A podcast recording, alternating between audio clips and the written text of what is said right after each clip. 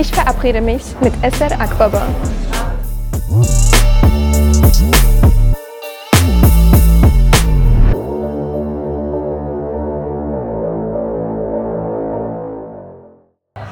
Wenn ich Esser Akbaba lese, habe ich sofort ein Bild vor mir. Esser, Powerfrau, Haare, Locken, Haare. Für mich ist es dein Markenzeichen. Sowohl in der Literatur als auch in meinen Studien habe ich einiges bezüglich des Stellenwerts der Haare der Frau herausgefunden. Im Detail geht es um die Haare bzw. Afro-Locken, welches in der europäischen Gesellschaft als anders angesehen wird, als anders als glatte Haare. Und aus diesem Grund tragen Frauen dann entweder, um sich anzupassen oder zu fügen, um zum Beispiel in ihrem Job äh, besser anzukommen, glattes Haar oder sogar Perücken. Ich sehe deine wilde Lockenpracht als Statement.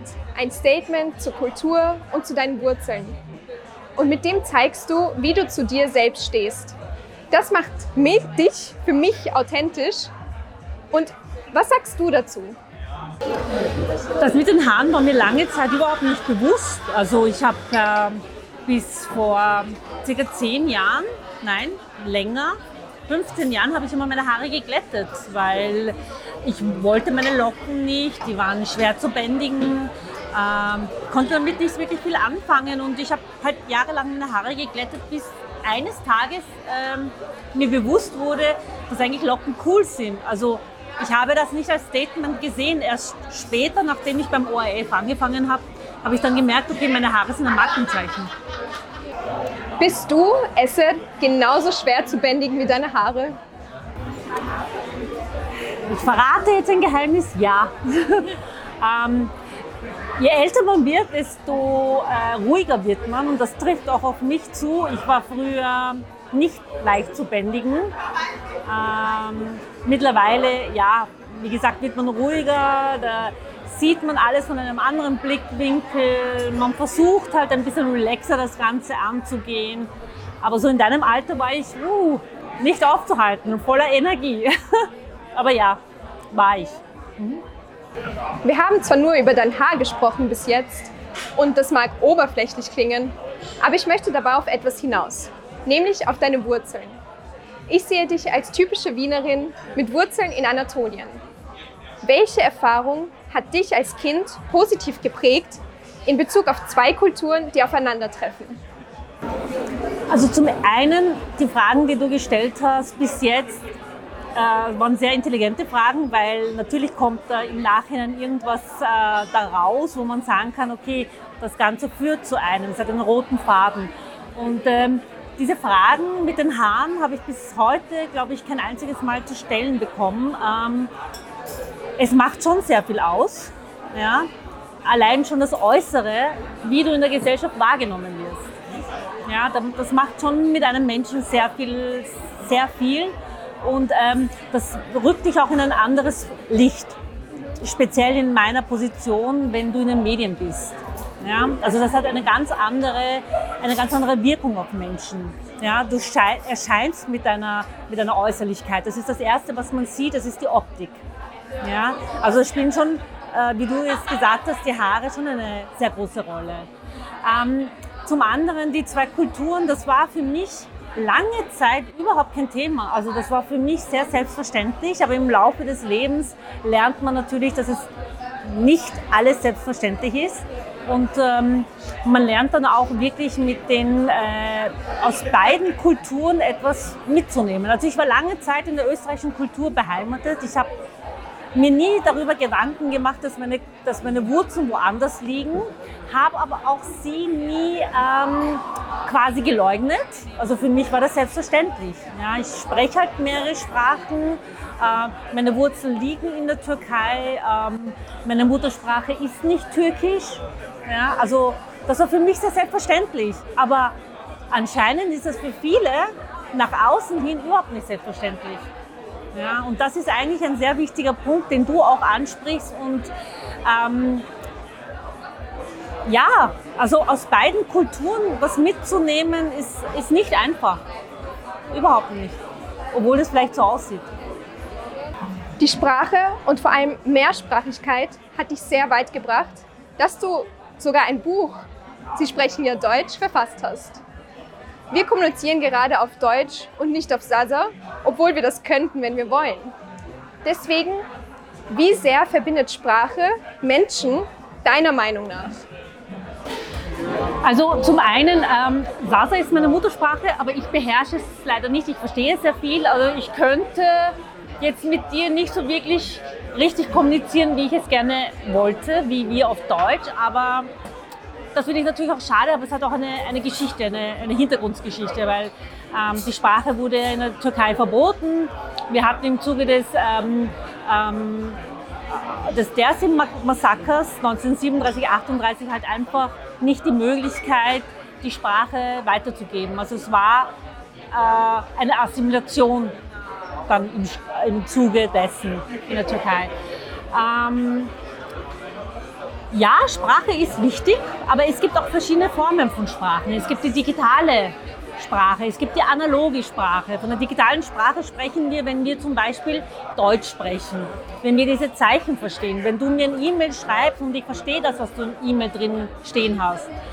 Bei der analogen Sprache, das sind halt mehr die Gestikulation, die, die, die Mimik, das sind die olfaktorischen Formen, spielen eine große Rolle wie Berührung, der Geruch. Das ist ja auch eine Form von Kommunikation. Ja? Also es gibt viele verschiedene und das muss man halt auch irgendwie ein bisschen trennen. Ja? Aber so kommuniziert man ja auch, weil äh, die Sprache zum Beispiel Sasa, ich weiß nicht, ob du das weißt, ist ja lange Zeit war sehr mündlich tradiert. Es gab ja nichts Schriftliches. Das Schriftliche ist erst im Zuge der Alphabetisierung dann irgendwann entstanden, wenn man gesagt hat, okay, man sollte schauen, weil es ja auch eine bedrohte Sprache ist, dass man sagt, okay, äh, wir wollen sie weiterlernen, aber dafür brauchen wir auch diese, diese Schriftart. Ja? Also nicht mehr mündlich tradiert, sondern man kann es auch äh, zum Beispiel auf der Uni lernen. Ja? Sprache wichtig, auf jeden Fall, aber man muss auch unterscheiden, digitale Kommunikation und die analoge Kommunikation. In fast allen Ländern in Afrika ist der Stellenwert sehr strikt gesetzt. Englisch hat einen höheren Stellenwert als die Landessprache selbst. Glaubst du, dass einige Sprachen einen anderen bzw. höheren Stellenwert in unserer Gesellschaft hier haben? Wir brauchen gar nicht mal weit weggehen. Wir brauchen nicht einmal den Kontinent zu verlassen. Wir brauchen nicht einmal das Land zu verlassen, weil in Österreich ist ja zum Beispiel im Bildungssystem ähm, ist die erste lebende Fremdsprache schon Englisch. Dann kommt Französisch und dann kommt Spanisch, weil das Sprachen sind, die die Welt auch beherrschen. Aber dann gibt es auch diese, diese nicht äh, wirklich anerkannten Alltagssprachen wie BKS, Türkisch, die eigentlich in unserem in unserer Gesellschaft eigentlich eine sehr große Stellung haben, äh, aber die im, im Bildungssystem nicht verankert sind. Da stellen wir uns dann die Frage, warum eigentlich nicht? Ja? Äh, es ist schon klar, dass wir heutzutage Englisch auch, äh, egal wo wir uns bewegen, dass Englisch eigentlich eine universale Sprache ist und jeder kann mit jedem auf, auf Englisch kommunizieren. Ja? Und ähm, aber wichtig ist, dass man in anderen Sprachen auch eine Gewichtung gibt. Ja? Also äh, die erste Zuwanderungsgruppe in, in Österreich sind die Deutschen. Dann kommen die der Serben, dann kommen die der Türken und dann der Rest. Also das, die Statistik sagt schon sehr viel aus und wir sollten uns ja auch danach richten. Grob vor einem Jahrzehnt warst du eigentlich eine Minderheit im Fernsehen aufgrund deiner Wurzeln. Hat dich das heute also hat sich das heute, 2020, verändert? Und vor allem, wie hat sich das verändert? Ähm, sagen wir mal so, es hat sich auf jeden Fall was getan, aber es könnte noch mehr sein. Also die Latte nach oben hin äh, ist, setzt sich jetzt einmal weiterhin hoch und, und nach oben ist hin viel Luft. Man kann auf jeden Fall noch viel mehr ich sage es einmal so, Menschen mit Migrationshintergrund, egal welche Hautfarbe, noch mehr in den Vordergrund rücken. Ja? Äh, wir sind divers und wir leben in Wien, dass wir sagen, Wien ist zum Beispiel die lebenswerteste Stadt der Welt. Ja? Zum, weiß nicht wie oft Mal hintereinander gekürt. Also ähm, da kann ich schon sagen, äh, Österreich verträgt auf sicher viel mehr ähm, Menschen, die nicht der Mehrheitsgesellschaft äh, angehören. Wobei die Frage stellt sich jetzt, wie schaut die Mehrheitsgesellschaft heutzutage im, im 21. Jahrhundert eigentlich aus? Wir beide haben von zu Hause in der Familie soziales Engagement mitbekommen. Für uns sind gewisse Dinge, die wir tun, selbstverständlich. Deswegen müssen wir in der Öffentlichkeit Aufklärungsarbeit leisten, weil manche Menschen das zu Hause nicht mitbekommen haben. Und weil es für manche Menschen auch nicht selbstverständlich ist. Wie definierst du soziales Engagement? Das ist eine gute und eine sehr tiefgreifende Frage. Ähm, du hast es schon vorhin erwähnt, selbstverständlich ist für uns vieles. Ähm, wir leben in einer wirklich gut situierten äh, Gesellschaft, uns geht es gut. Wir haben Gott sei Dank aufgrund, auch wenn wir jetzt die Pandemie erleben, haben wir ein, ein wirklich sehr soziales Leben, äh, auch von, von, den, von der finanziellen Seite her ist, geht es uns noch gut. Ja? Ich möchte auch nicht verschreien, aber ähm, ich glaube, es gibt in unserer näheren Umgebung sehr viele Menschen, die eigentlich nicht dieses Glück haben. Ja? Und wenn wir schon die Möglichkeit haben, diesen Menschen zu helfen, zu unterstützen, wurscht in welcher Richtung, dann sollten wir das tun. Ja, es wurde mir in die Wiege gelegt oder uns. Ähm, wir tun es, weil, nicht weil wir einen Nutzen draus ziehen, sondern weil es, ähm, wenn du was Gutes tust, dir kein, kein Zacken aus der Krone fällt. Ähm, und ich denke mir, soziales Engagement fängt wirklich bei dir selber in der Familie an. Du brauchst gar nicht mal weit suchen. Soziales Engagement ist ein gutes Netzwerk. Aber Netzwerk ist nicht nur Austausch von Kontaktdaten. Was macht ein gutes Netzwerk in einem sozialen Miteinander aus und wie können wir, was können wir damit bewegen? Also ich bin bekannt dafür, dass ich, dass ich eine Netzwerkerin bin, weil ich mich, äh, weil ich sehr umtriebig bin, weil ich mich auf vielen Veranstaltungen bewege. Aber es hat auch einen, einen anderen Grund. Erstens einmal lernst du andere Leute kennen. Du lernst andere, ähm, andere Kulturen ja, andere ähm, berufliche Richtungen kennen. Du lernst viel mehr über Menschen kennen, du bildest dich weiter. Ja? Und ähm, du kommst in andere Kreise, du kannst viel, viel mehr aus dir selber machen. Du kannst, du kannst plötzlich vieles in Frage stellen, was eigentlich nicht so schlecht ist. Ja? Ist das, was ich mache, ist mein Job, den ich seit Jahren ausübe, äh, wirklich das, was ich machen will für meine Zukunft. Ja, und dann kommst du automatisch in so, eine, in so eine Kommunikation, da sind wir wieder bei der Kommunikation, in so einen Kommunikationsstrudel rein, wo du dir denkst, ja eigentlich stimmt, warum mache ich das eigentlich? Vielleicht interessiert mich ja was anderes, vielleicht interessiert mich ja eigentlich, vielleicht will ich Wissenschaftlerin sein. Ja, also Netzwerken ist jetzt nicht, eine, nicht nur eine Win-Win-Situation, sondern du beschäftigst dich viel mehr mit dir selber, ja, stellst bei dir auch vieles in Frage. Und wenn wir uns in diesen Kreisen bewegen, dann, ähm, dann kriegst du auch sehr viel von, von, von Menschen mit, die zum Beispiel äh, nicht gerade das befürworten, wofür du stehst. Ja, und du verstehst dann vielleicht einmal auch die Sicht. Also auch nicht immer eintönig sein. Soziales Engagement und miteinander Netzwerken, das verbindet uns. Mein Motto ist ganz klar, I use my voice, my face and my power to create significant work. Und deines ist, if you stop learning, you stop growing. Kannst du mir zusammenfassend eine oder mehrere Empfehlungen mitgeben, worauf wir alle auf ein soziales Miteinander bauen können? Da fällt mir schlagartig das Wort Vertrauen ein ja, und Respekt.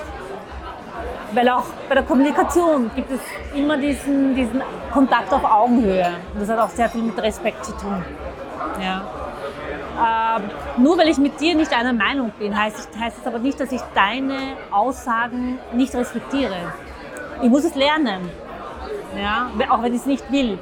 Aber Respekt und auch Vertrauen, das sind so Ich glaube, das ist die Basis einer, einer Kommunikation und auch bei einem Miteinander. Und auch Wissen. Man muss sich immer wieder, darum sage ich ja, if you stop, uh, if you stop learning, you stop growing. Wenn du aufhörst zu lernen, dann kannst du nicht wachsen. Das ist das Leben. Ja? Wir haben die Etappen in unserem Leben. Du wirst geboren und du hast, du hast ein Mindset von null, ja, und die, die, die, die Umgebung und die Gesellschaft, in der du dich bewegst, äh, prägen dich. Ja? Die prägen auch deinen Charakter irgendwann einmal. Das sagen viele, dass der Charakter sitzt, ja, aber du kannst dir auch viele Eigenschaften im Zuge deines Lebens aneignen. Und das ist das, worin du dich bewegst. Ja? Ähm, Gesellschaften verändern sich. Warum solltest du dich nicht verändern? Ja? Ähm, man kann nicht immer sagen, ich habe jetzt nur das Beste gelernt. Hey, das Leben besteht auch aus Fehler machen. Ja?